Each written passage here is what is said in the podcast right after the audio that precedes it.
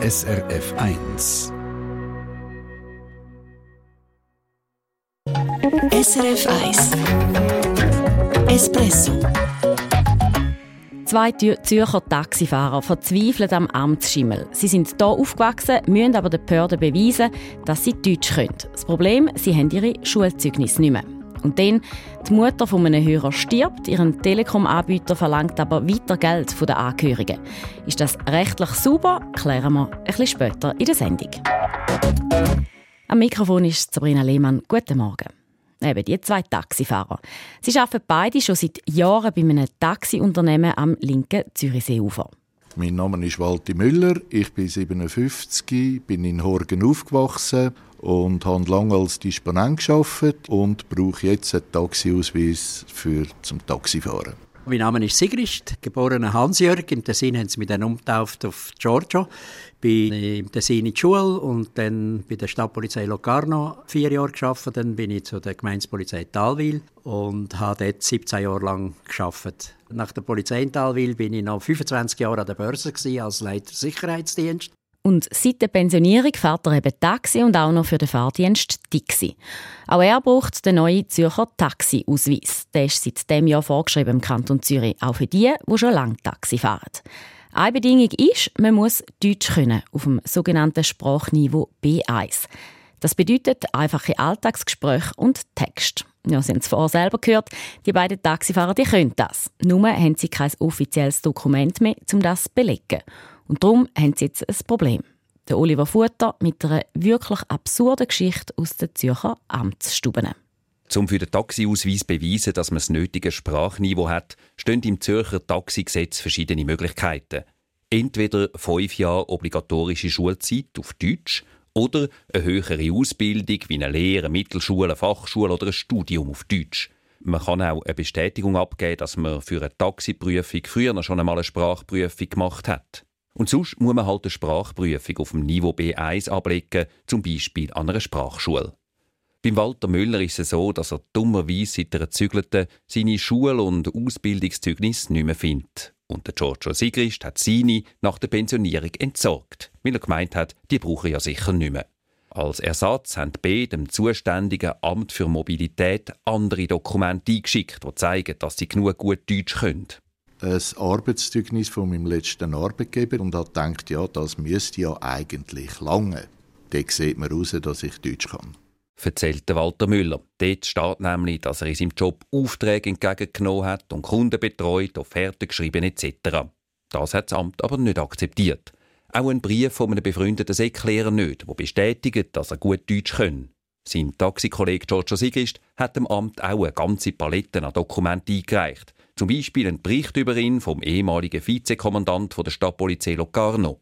Abgelehnt. Dann ein Zeugnis von der Börse Zürich, seinem letzten Arbeitgeber. Dass ich 25 Jahre lang dort gearbeitet habe, als Leiter Sicherheitsdienst, habe ich auch eingeschickt, hat auch nichts genützt. Und dann das Letzte habe ich gedacht, ja gut, ich habe ja noch als Polizist in Talwil gearbeitet. Ich gehe doch einmal auf das Polizeisekretariat und die haben mir bestätigt, dass ich 17 Jahre lang in deutscher Sprache als Polizist in Talwil tätig war. Für diesen Job müssen wir zwingend Deutsch können, steht in dieser Bestätigung. Hat alles nichts genützt. Der Giorgio Sigrist hat seinen Zürcher Taxiausweis immer noch nicht. Und darum hat er sich jetzt halt bei einer Sprachschule für die Deutschprüfung Niveau B1 angemeldet und habe bereits die 250 Stutz eingezahlt, dass ich dann am 27. Februar das Zertifikat holen kann. Unter anderem muss er dort eine halbe Stunde mit einem Experten auf Deutsch gesprächeln für das Zertifikat. Der Walter Müller, der hat seinen Taxiausweis vor ein paar Tagen bekommen. Er ist am Schluss nämlich zu Horgen auf die Schulverwaltung marschiert, um sich für 100 Franken amtlich bestätigen zu lassen, dass er dort vor über 40 Jahren einmal in die Schule ist. Und diese Bestätigung haben sie für den Taxiausweis dann akzeptiert. Es steht einfach nur darauf, dass ich Primar- und Sekundarschule absolviert habe, aber es steht kein Wort darauf, dass ich Deutsch kann oder nicht.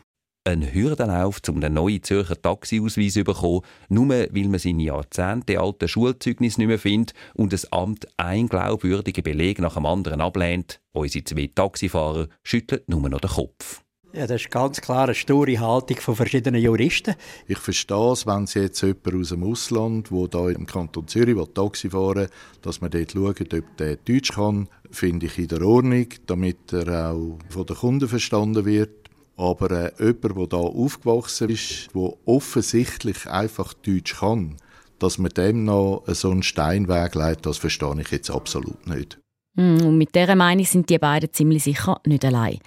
Der Oliver Futter hat beim Zürcher Amt für Mobilität nachgefragt, warum sie all die schriftlichen Bestätigungen partout nicht akzeptieren wollen. Eben, dass der Giorgio Sigrist zum Beispiel 17 Jahre lang Polizist war und der Walter Müller Kunden betreut und Offerten geschrieben hat. Sag einfach so, hat es dort geheissen. In drei Worten zusammengefasst: Gesetz ist Gesetz. Die Aufzählung im Zürcher Taxigesetz, wie man seine Sprachkenntnis belegen muss, die Aufzählung sei eben abschliessend, schreibt uns Amt für Mobilität. Und die Behörden müssen sich an die gesetzlichen Vorgaben halten. Heißt, auch wenn es noch so offensichtlich ist und Beleg gut, sind keine Ausnahmen möglich. Und dann sagen sie auch noch, wenn man ein Schul- oder ein Lehrabschlusszeugnis hat, dann kostet einem der Sprachnachweis ja auch nichts. Sonst haben sie mir einfach nochmal den Sinn dieser Vorschrift erklärt. Wer ein Zürcher Taxi nimmt, soll davon ausgehen, dass der Fahrer oder die Fahrerin Deutsch redet. Das finden ja auch die beiden Taxifahrer gut, aber es geht ja um die sture Haltung der Behörden. Und darum wollte ich vom Amt für Mobilität auch wissen, ob sie nochmal über Bücher gehen, damit es in Zukunft keine so absurde Fälle mehr gibt. Auf diese Frage habe ich aber keine konkrete Antwort bekommen. Bei einem Gesetz ist es aber schon so, dass man es ändern muss, um so Ausnahmen zuzulassen. Und das geht nicht von heute auf morgen. Das wäre tatsächlich ein Fall fürs Kantonsparlament. Ja, vielleicht packen das jetzt Zürcher Politikerinnen und Politiker an. Das sind Informationen von Oliver Futter. SRF 1, wir sind mitten im Konsumentenmagazin Espresso. Es ist jetzt gerade 17 ab 8 Wenn ein näher Verwandter stirbt, dann müssen die Angehörigen einen Haufen Stellen informieren. Das Zivilstandsamt, Banken, Versicherungen, vielleicht die Ausgleichskasse, die Vermieterin und natürlich auch der Telekom-Anbieter der verstorbenen Person. Das hat auch ein Espresso-Hörer aus dem Kanton Thurgau gemacht. Seine Mutter ist im Herbst gestorben. Anfang November habe ich Ihrem Telekom-Anbieter eine Kopie des Totenscheins geschickt und geschrieben, dass ich die Rechnungen nur bis zum Todestag bezahlen werde. Statt einer Antwort bekomme ich nun eine Mahnung für den ganzen November. Muss ich diese Rechnung wirklich bezahlen? Espresso, Rechtsfrage. Hörerinnen und Hörer fragen. Die Rechtsexpertin Gabriela Baumgartner gibt Antwort. Ich habe die Frage unserer Espresso-Rechtsexpertin Gabriela Baumgartner weitergegeben. Dass es nicht gerade pietätvoll ist, eine Mahnung statt einer Antwort, da müssen wir ja nicht groß diskutieren. Aber eben, die Frau ist im Oktober gestorben, muss der Sohn also wirklich weiter zahlen? Er muss etwas zahlen, aber nicht alles, was auf der Rechnung steht. Äh, so wie es aussieht, geht unser Hörer davon aus, dass er für den Telekom-Vertrag von seiner Mutter nur bis zum Todestag muss zahlen. Dass der Vertrag also quasi mit dem Tod hinfällig wird. Und das, das ist eben leider nicht so. Sondern? Es ist so, dass praktisch alle Verträge auf die Erbe von einer verstorbenen Person übergehen. Also die Erbinnen, die Erben, die erben eben nicht nur das Vermögen, das jemand hat, sondern sie erben eben auch alle Verträge, alle Verpflichtungen. Und die müssen natürlich zahlen, also die offenen Rechnungen und eben die Verträge, die noch laufen, zum Beispiel eben ein Telekom-Vertrag oder ein Versicherungsvertrag, ein Abo oder eben auch ein Mietvertrag oder ein Leasingvertrag, die müssen sie eben künden. Und das heißt, die Erben müssen dann, eben wie du gesagt hast, alle die Verträge quasi einzeln künden. Genau, die müssen die alle einzeln künden. Sie müssen eine Firma schreiben, per Mail oder eingeschrieben, je nachdem, was dann die Firma konkret verlangt. Und sie müssen mitteilen, dass sie den Vertrag auf den nächstmöglichen Termin künden wollen, weil eben die Person, die den Vertrag geschlossen hat, weil die gestorben ist. Und wie schnell müssen einem denn die Firmen aus diesen Verträgen rauslassen, wenn wir das Beispiel vom Telekom-Anbieter nehmen? Ja, das kommt auf die Firma drauf an, und zwar auf ihre allgemeinen Geschäftsbedingungen. Dort ist das geregelt. Jetzt bei der Telekom-Firma, da habe ich bei den drei grössten mal nachgefragt und nachgelesen. Die hat normalerweise haben die ja recht lange Kündigungsfrist, wenn man normal kündigen aus einem Vertrag aussteigen also mehrere Monate. Jetzt nach einem Todesfall, da gelten aber kürzere Kündigungsfristen. Es gibt sogar Anbieter, die den Vertrag sogar fristlos auflösen. Wichtig ist darum, nach einem Todesfall, dass man als angehörige Person und sofort tut, sich bei den Anbietern melden mhm. und eben mitteilen, man will den Vertrag so schnell als möglich auflösen. Dann heisst das aber für unseren Hörer, er hat ja Anfangs November geschrieben, dann wäre es eigentlich noch anständig gewesen, wenn man ihn aufs Monatsende aus dem Vertrag rausgelassen hätte. Das wäre sicher anständig gewesen, aber es kommt eben noch besser. Ausgerechnet bei seinem Anbieter steht in den allgemeinen Geschäftsbedingungen drin, dass die Erben das Recht haben, frischlos zu künden, wenn der Abonnent oder der Abonnent verstorben ist. Und frischlos, das heißt nicht auf ein Monatsende, sondern eben per sofort. Und darum sollte der Hörer unbedingt jetzt nochmal reklamieren. Mhm. Gut, die Frage von unserem Hörer die ist beantwortet. Zum Schluss vielleicht noch, wie ist es denn beim Arbeiten und beim Wohnen, also bei Arbeits- oder Mietverträgen? Dort ist es anders, dort kommt es nicht auf die Verträge drauf an, sondern aufs Gesetz. Dort heisst, beim Mietvertrag, dort können die Erben die Wohnung auf den nächstmöglichen gesetzlichen Termin hin künden, und zwar auch dann, wenn im Vertrag ihnen etwas anderes abgemacht ist.